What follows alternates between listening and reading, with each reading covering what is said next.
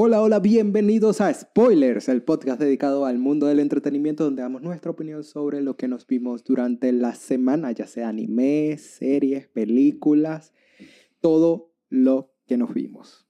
¿Qué puedo decir? Esta semana no nos vimos mucho. No, no hay muchas cosas que ver tampoco. La semana fuerte empieza a partir de la que viene. En teoría.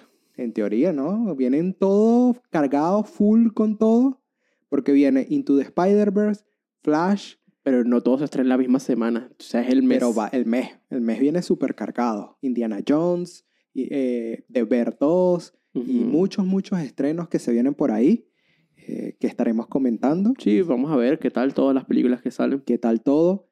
Eh, si ya nos están escuchando, saben que nos pueden encontrar en Spotify, Google Podcast y Apple Podcast. También estamos en YouTube con los segmentos del podcast y estamos en TikTok con highlights y recomendaciones.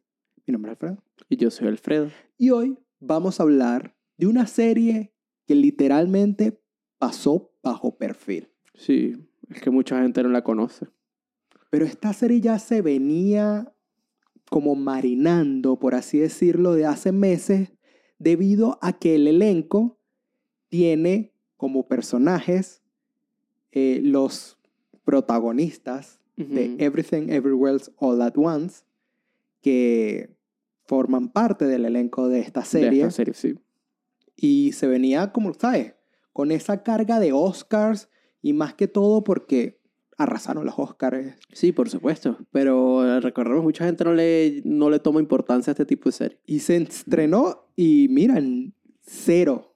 Cero. Cero en las redes sociales, cero, nada. Yo no he escuchado nada de esta serie más allá de que yo dije, mira, lo estrenaron en Disney Plus, en Star Plus. Vamos a verla. Sí, Y puedo decir, es una serie súper entretenida. me gusta, me gustó. Está muy bien hecha.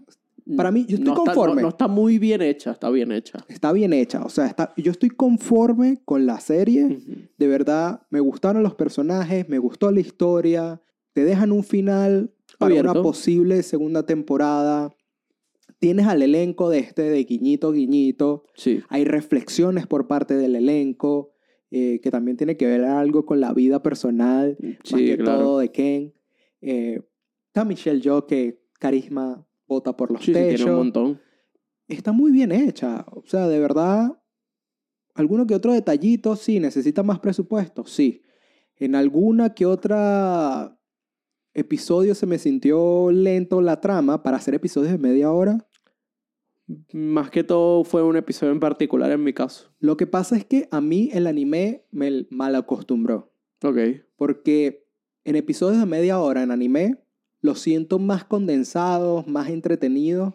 Y ahora, cada vez que veo episodios de media hora o veo episodios de una hora, muy raro cuando un episodio se me hace súper rápido. Men, la última serie que yo vi que los episodios se me hicieron súper amenos, otra serie que pasó súper bajo perfil, que es El Aprendiz de Sumo, que se me pasaron así los episodios. Estos se me hicieron Es que ritmo depende lento. del ritmo y cómo quieras llevar la serie. Como tú dices, en los animes está todo condensado y a veces en un mismo capítulo anime vamos- vemos varias, varios días de la vida del protagonista. Sí, no. Entonces lo hacen muy ameno y pasan muchas cosas aquí arriba abajo. Aquí estamos siguiendo una misma trama desde múltiples puntos de vista y hay algunos más interesantes que otros. A mí me gustó mucho la serie. Estamos hablando ahora de American Born Chinese, ¿verdad?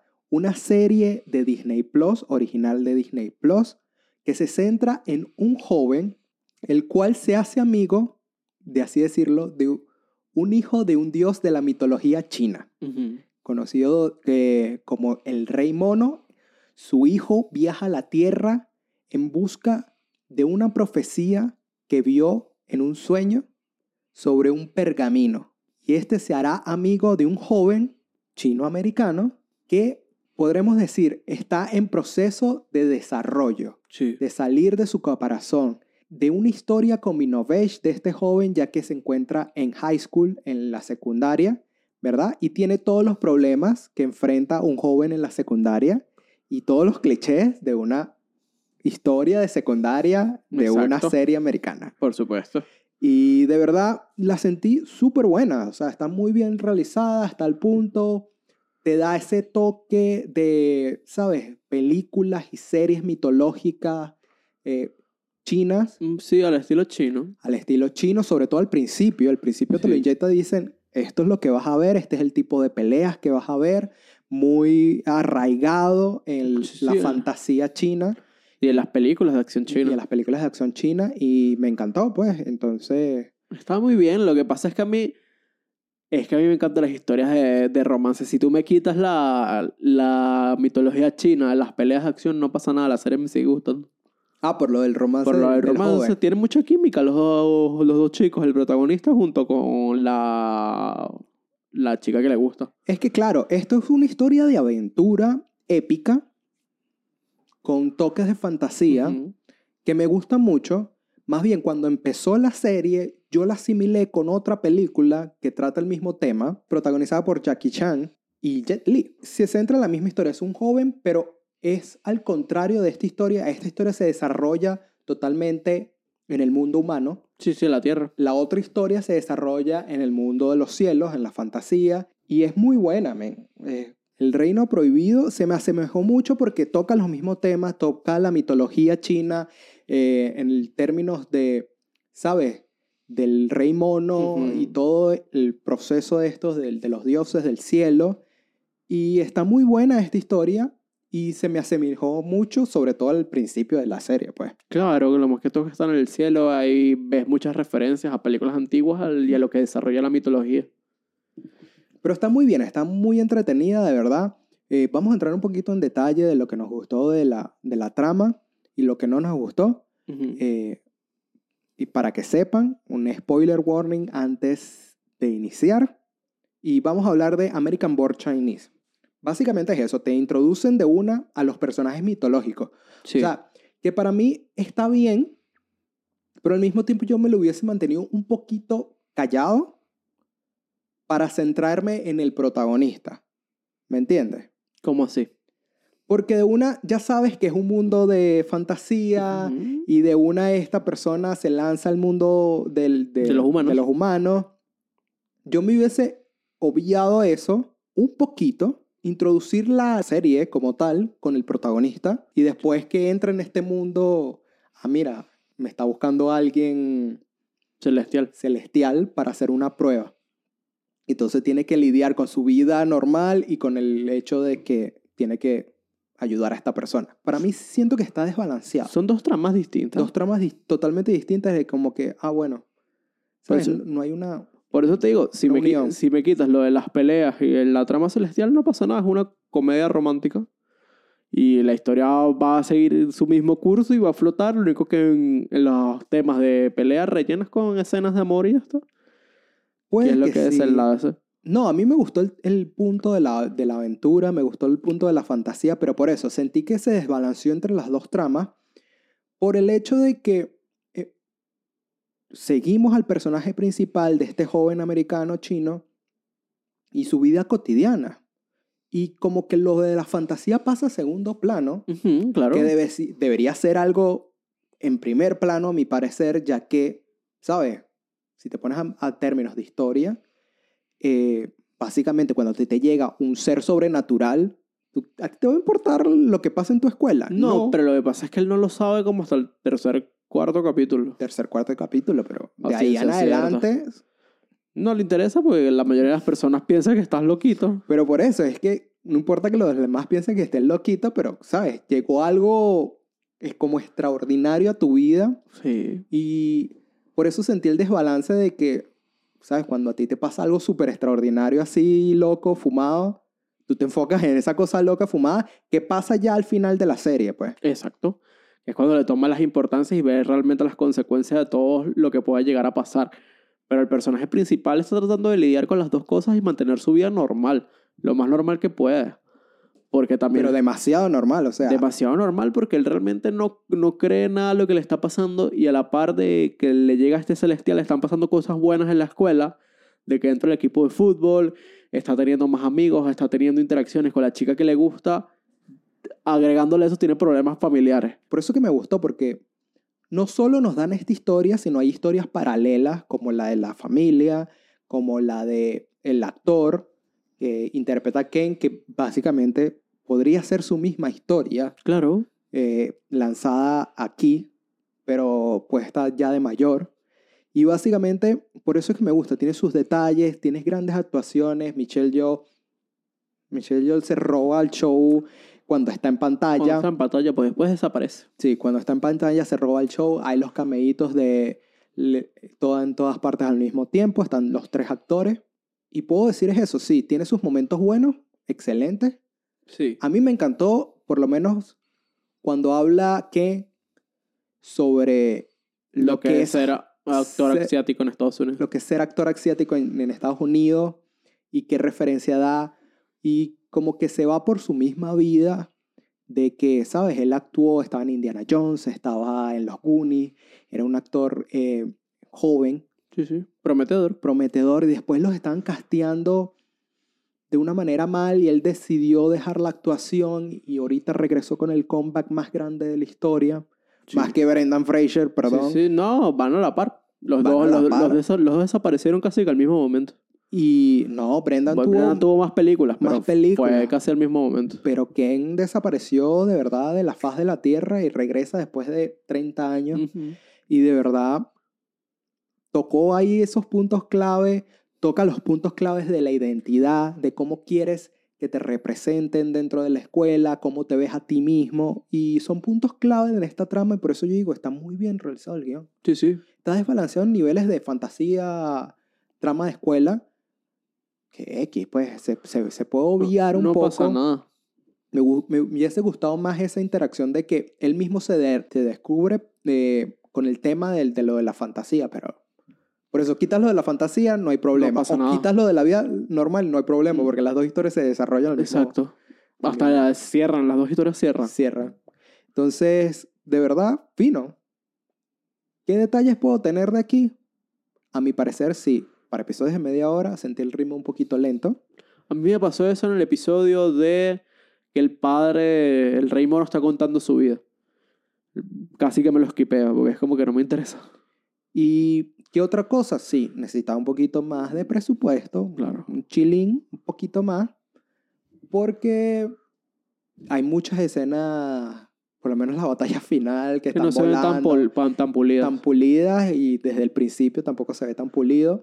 Pero es eso, es tema de presupuesto, no es tema de... de de que no quisieron hacerlo no bien. quiero- exacto, de que no quisieron hacerlo bien.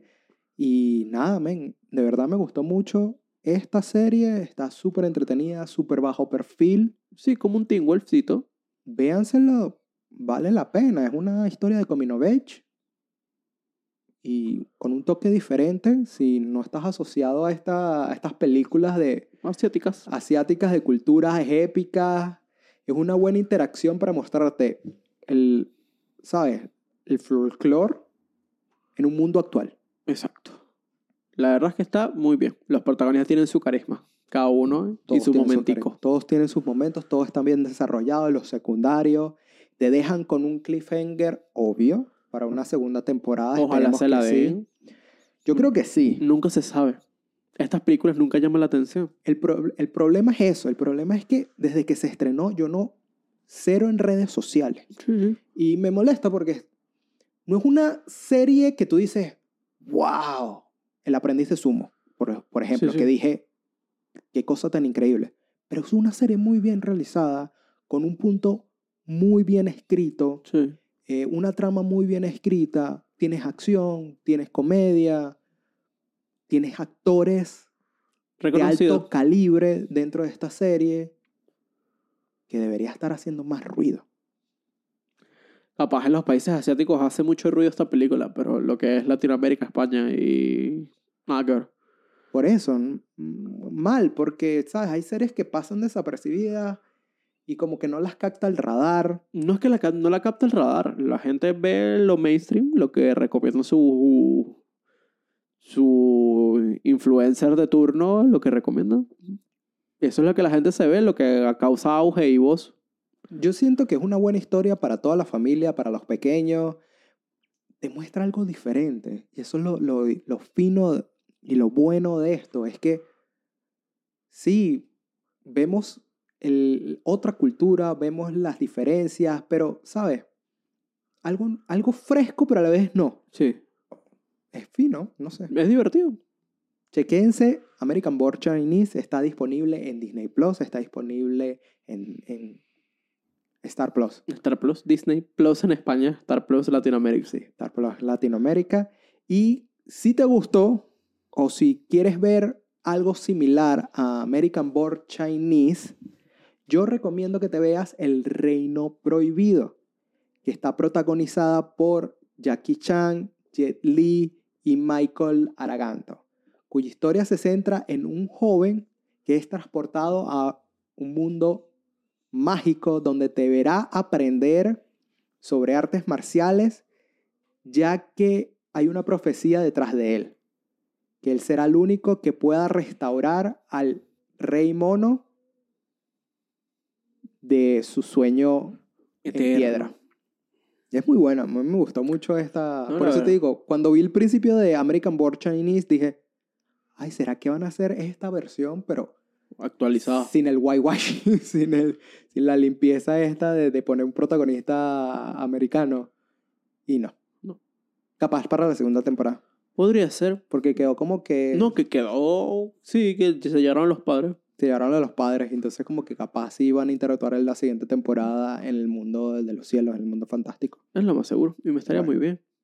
Chequense esta serie, chequense esta recomendación y no te olvides de seguirnos. Estamos en TikTok, Google Podcast y Apple Podcast, sobre todo en Spotify, no te olvides, y en YouTube. Y somos spoilers, donde Exacto. hablamos de series, películas y mucho más. Sí.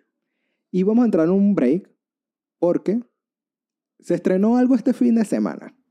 Básicamente yo dije, desde Pinocho, yo me desencanté completamente de los live action que hacen literalmente una remake de los clásicos. Yo veré un live action de los clásicos cuando es algo extra. O sea, tú verás Mufasa. Yo veré Mufasa, yo veré Cruella 2, Aladdin 2. Aladdin 2, puede ser, vamos a ver qué, de qué se va a tratar. Y nada, yo me desencanté y por eso decidí no ir al cine a verlo. Todavía no estoy ni, ni seguro de verlo en streaming. Eh, no tiene nada que ver con la, la actriz. Yo sé que la actriz lo está haciendo genial, estupendo. Eh, lo mismo me pasó con Peter Pan, Peter Pan. que todavía no la he visto. Es que como que me desencanté, brother. Peter Pan. mm, es complicado. Algún momento lo, lo veré. Cuando diga, no tengo nada que ver, voy a ver esto. No, pero si te tengo que recomendar algo, prefiero que veas La Sirenita antes que Peter Pan. ¿Qué te pareció la sirenita? Yo fui a ver La Sirenita, pagué mi entrada tranquilamente y samaritanamente como Dios manda. La fui a ver y la verdad es que está bien. La Está bien hecha. La película está bien. Las críticas dicen que la película está muy bien hecha, las actuaciones están geniales, la voz es espectacular. O sea, yo no me voy a meter a, hablar de las actuaciones como tal, porque yo la vi en castellano doblada. Por las canciones que, estoy que estamos acostumbrados a escucharla en ese idioma, y yo prefería ir a escuchar unas canciones que crecí. Pero puedo hablar en términos cinematográficos, efectos especiales y trama. Y la verdad es que todo está bonito. Algunas cosas, algunos efectos están más bonitos que otros. Sí, yo hubiera cambiado algunas otras cosas en términos de CGI porque no sé qué presupuesto tuvo esta película. Mucho, no sé si créeme. fue muchísimo o Créeme fue que fue medio. mucho. Porque hay algunas cosas que no me terminaron de gustar y otras cosas espectaculares. Por ejemplo, el, la canción de Bajo del Mar es una coreografía creada en CGI espectacular que se ve hermoso todo. En cambio, no me terminaron de matar lo, el uso que le dieron a los animales. En este caso, a Sebastián y a Flounder y el pájaro que siempre se me olvida, la gaviota. Estaban bien, se ven súper realistas, pero carecen de emociones y expresiones. Es que eso siempre pasa, o sea, lo de las emociones, lo de... que eso hay que decirlo, o se ponen de acuerdo o se ponen de acuerdo. Exacto. Por- Básicamente, en Pinocho nos muestran a, ¿sabes? Un zorro bien animado. animado, digital, y aquí no pueden animar a Flanders y a Sebastián como se ven en la película la animada. película. O sea, se supone que este es live action, están en un, en un mismo mundo, men. Eh, yo creo que eso es lo que carece de esto. No, Sí. no, no es- no, no muestra como si deberían estar en un mismo universo.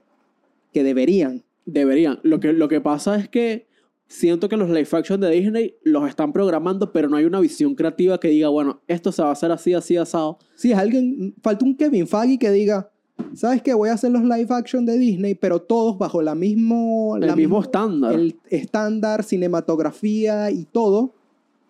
Exacto. Si quieren, si quieren cambiar cosas del guion de la historia original, eso ya queda entre sus guionistas y los directores. Pero me lo tienes que filmar así, que se vea así. Los animales tienen que ver igual que, los que los animados. Por eso Ya te está. digo. Entonces te dicen que te vienen nuevos live action como el, el- el Robin Hood Y Aristogatos. y Aristogatos que tú dices, yo no me voy a calar, o sea, de verdad, si el Rey León eran súper hiperrealistas, fino, También la dama y el vagabundo. pero, ¿sabes? Falta esa expresión animada y sentimiento que aporta la animación. Entonces, los Aristogatos, hermano. Los Aristogatos y Robin Hood. Yo, es que yo me imagino una película con gatos realistas hablando, Es raro, es raro. no va a cuadrar. No, es rarísimo. Yo porque no he visto la dama y el vagabundo, pero siento que va a ser igual. Y sobre todo cuando hay una escena, la escena más icónica que están tocando el piano, que el piano se cae de- de- de dentro del apartamento. ¿Cómo van a hacer eso con gatos reales? Es complicado. O sea, con CGI real de gatos. Es muy complicado. es complicado. Pero ajá, volviendo a la sirenita. Vuelvo y repito, la película está muy bien. Denle una oportunidad. Si no quieres ir a ver al, si no quieres ir a verla al cine, no pasa nada. Espera que salga en Disney Plus y te la ves tranquilamente. Pero hay que hacer un llamamiento a la gente que critica por criticar sin ver la película antes. Ah, no. Porque de verdad, las redes sociales están inundadas de gente que no ha visto la película. Ponen el primer mensaje que ponen, no me la pienso ver, pero me parece que esta película es un desastre por esto y esto y esto. No tienes base para opinar, no has visto la película, no sabes lo que están haciendo, no sabes qué escenas están agregando para darle contexto a la situación de Ariel. Y de verdad, lo mejor es que la veas y ya des tu opinión, no es la opinión por dar. Yo básicamente no la voy a ver es por el hecho de que, ya lo dije al principio de este segmento, yo me desencanté con los live action. Ya venían como que algunos sí, algunos no. Y de verdad, como que lo que terminó de matar mi, mi curiosidad, porque es eso, es tema de curiosidad, fue Pinocho. Claro. Que yo dije, ok, mm, Sí, sí, es difícil. es muy difícil recrear algo que yo me vi. ¿Me entiendes? Por Porque yo entiendo a las nuevas generaciones, a los niñitos que están ahorita, que fino, llévatelos al cine, vean el live action y después les muestro la animada, no hay problema. Pero sí, yo me crié viendo La Sirenita, yo me crié viendo eh, Alicia en el País de las Maravillas, Dumbo, todos estos, El Rey León. Y para ahí prefiero mil veces la animación. Claro. Porque siento que se pierden muchas cosas en términos de, de, de emociones que muy pocas han sabido catal- catalogar. Para mí yo siempre he dicho, los mejores live action que yo he visto hasta ahora son los que no tienen nada que ver con la historia original. Sí. Dicho Cruella, dicho eh, Maleficent a cierto punto y ya, pues.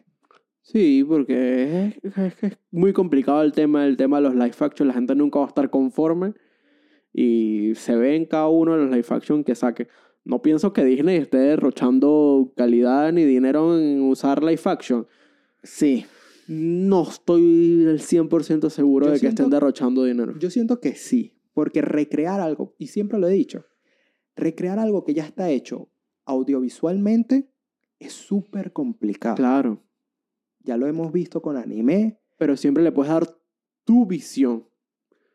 Que eso fue lo que hicieron en La Sirenita. Le dieron, es la misma historia, conocemos la misma historia, pero les dieron su visión de La Sirenita. Está bien que tú expandas. Por eso yo a mí me gustan cuando expanden dentro de lo que ya conocemos, porque siento que para los que son fanáticos del original, van a tener algo más, algo Sí. más, algo extra. Y la historia por sí queda icónica de, de, su, de su lado, pues. Claro, Que fue lo que hizo Maleficent. Maleficent nos contó la misma historia, pero ¿qué hizo? Desde otro punto de vista. correcto. Entonces, cambia, por así decirlo, una historia que ya conocemos porque nos, nos la muestran desde otro lado, desde otra perspectiva. Y por eso a mí me gustó Maleficent. Y Cruella también te lo muestran desde otro punto, de, otro vista, punto de vista. pero Cruella es una historia de origen, Exacto. más no es 101 dálmata. Que capaz esta vemos 101 dálmatas, no lo sabemos. Pero bueno, ¿qué Eh, dicen ustedes? ¿Están cansados de los live action? ¿Quieren algo extra? ¿Quieren algo diferente? Sí. Vayan a ver La Sirenita. Si eres fan de Disney, yo creo que recomiendo verla en los cines. Eh, de verdad, véanse la original también. Hagan sus propios juicios. Sí, no se dejen llevar por las cosas que dicen en los comentarios. Y para cerrarlo de la sirenita, debo decir que la química entre Jonah King y Hailey Bailey es maravilloso. También Javier Bardem imponente, en lo que yo pude ver en esta versión. Hay mucha química entre los dos y la verdad me pareció que el casteo estuvo bien. Excelente. De verdad, 10 de 10 y roban el show ellos tres por completo. Yo solo puedo decir, yo sí he escuchado la música. La música No tiene la niña de tener un bozarrón gigantesco. tiene el bozarrón más grande que yo he visto. Sí, sí, yo, escu- yo escuché los trailers en inglés y las canciones en inglés y es un bozarrón increíble. Por algo, por algo la castearon, de verdad. Y nada, men. Si quieres reconectar, vete a ver la, la película. Si eres súper fan de Disney, vete a ver la película. Haz tus propias conclusiones. Como yo te digo, yo personalmente digo, voy a esperar. Yo voy a esperar para verla en Disney Plus. Disney Plus. Así de simple. Eh, y con esto vamos a hacer un break y decir estos spoilers donde hablamos de series, películas y mucho más. El podcast dedicado al mundo del entretenimiento donde damos nuestra opinión de lo que nos vimos durante la semana. Mi nombre es Alfredo Y yo soy Alfredo. y nos puedes encontrar en Spotify, Google Podcast y Apple Podcast. También estamos en TikTok con highlights de este podcast y recomendaciones. Y chequense todas las redes sociales donde estamos disponibles. Y vamos a entrar ahorita, ya que hablamos un tema de animación. Yo voy a hablar de una serie Ok. que yo vi una recomendación en TikTok y dije, le voy a dar un chance. Una serie animada súper vieja, hace como 5 o 6 años. Tengo que Mm, ver wow. exactamente de dónde... A ver.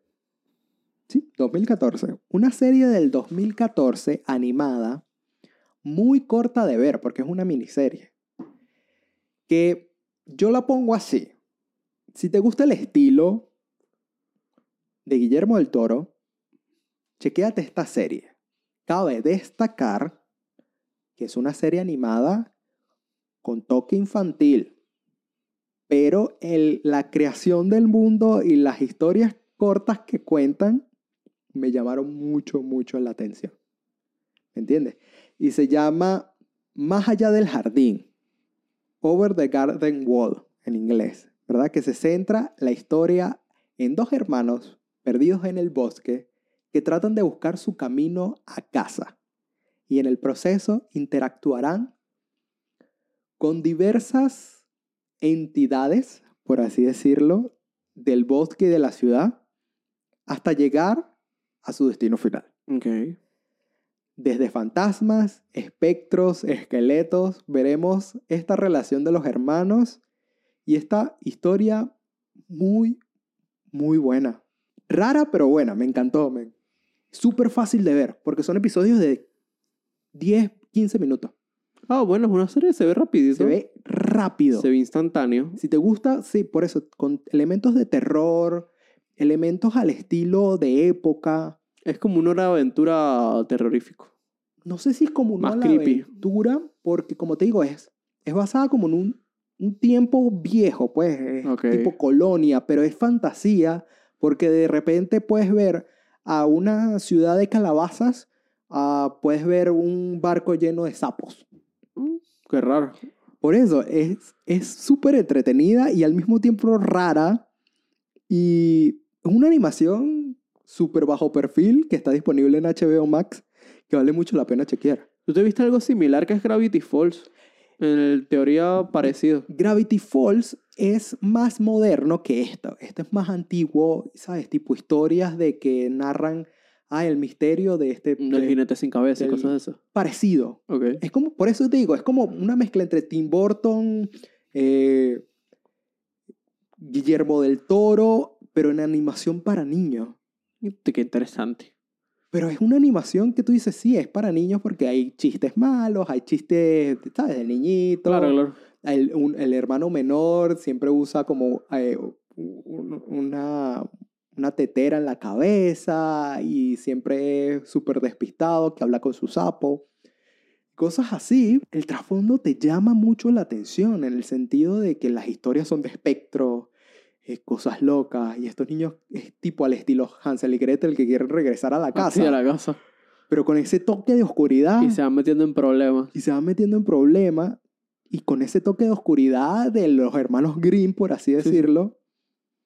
Qué sorpresa, qué buen descubrimiento esta miniserie de animación. Es para que vean que hay muchas cosas en las plataformas que uno ni siquiera está enterado. Muchas joyitas. Son unas joyitas locas, de verdad. Está, claro, está, como te digo nuevamente, está apuntado a una audiencia joven, pero el trasfondo no es para una audiencia joven. Me recuerda a las series de Cartoon Network de esa misma época. Que rompía los paradigmas.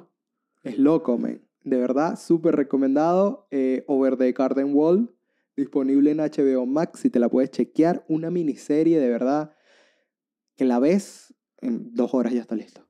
Una peliculita. Una peliculita. Son episodios de 10, eh, 15 minutos y tiene 11. 11 episodios. No, ya va. Son 10 episodios Ah, de 11 minutos cada uno. súper una hora y rápido. media. Una hora y media.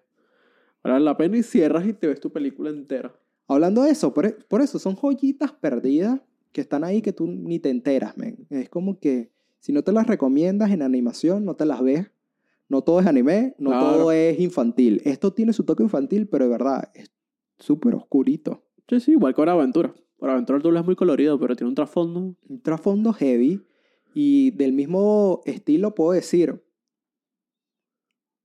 tiene un tono serio en ese punto como Primal, pues. Ok, Pero Primal es más para adultos. claro. Primal es una animación para adultos. Sí, sí, sí. Si no te has visto Primal, chequéate Primal. Primal es la historia de un cavernícola y un dinosaurio Su T-Rex. a través de un mundo. Y es increíble esta historia, de verdad. No sé si tú te la has visto. No, no, no me lo he visto. Es una historia que no tiene literalmente diálogos, sino hasta mitad de la segunda temporada. Es pura interacción. O sea, puro guion de acciones. Y es una de las series animadas más espectaculares que yo he visto. Es del creador de Samurai Jack. Mm, tengo que Está- ver entonces. Está genial. Tengo curiosidad. Sé que la has recomendado. Mucho, mucho, de verdad. Si te gusta la animación diferente, chequeate Primal, chequeate eh, Beyond the, de Garden Wall. Y también Gravity Falls. Gravity Falls, que tampoco me la he visto. Men, Gravity Falls tiene una de las mejores creaciones del mundo que yo he visto hasta ahora. En el mundo de Gravity Falls me encantó. ¿Por qué? Porque tiene fantasía, pero todo, todo está bien hecho. Tú lo notas cuando terminas de ver toda la serie. Hay personajes que no salen que si al episodio Cell y tú los ves en el episodio Final. en el episodio 1 por algo que pasa. Entonces todo tiene conexión, todo tiene causa y efecto. Ok, está, Está bien enlazado. Está muy bien enlazado. Eh, Gravity Fall fue algo tan increíble que los creadores pusieron también pistas en los créditos para que la gente chequeara las pistas y descubriera acertijos para buscar cosas raras en Estados Unidos. Es una locura. Yo te hablo de Gravity Fall en el sentido de creación de mundo y de trama y de conspiración. Es algo totalmente diferente. Seguramente tiene un gran fandom detrás. Que estarán rogando un nuevo revival, una película. Cerró bien, cerró como que puede que sí, puede que no. Pero por eso te digo, eh, no es solo el hecho de la historia como tal, que es divertida, es entretenida. Son dos hermanos que viven, que están pasando el verano con su abuelo, ¿verdad? En una cabaña y el abuelo tiene un- como un establecimiento de cosas raras, Ok. donde estos hermanos conseguirían unos diarios de seres paranormales. Y de aquí desprenderá una aventura al redescubrir estos diarios. Y hermano, es la mejor creación del mundo desde hace mucho tiempo para una serie infantil. Está muy bien hecha. Y como te digo, el trasfondo de todo.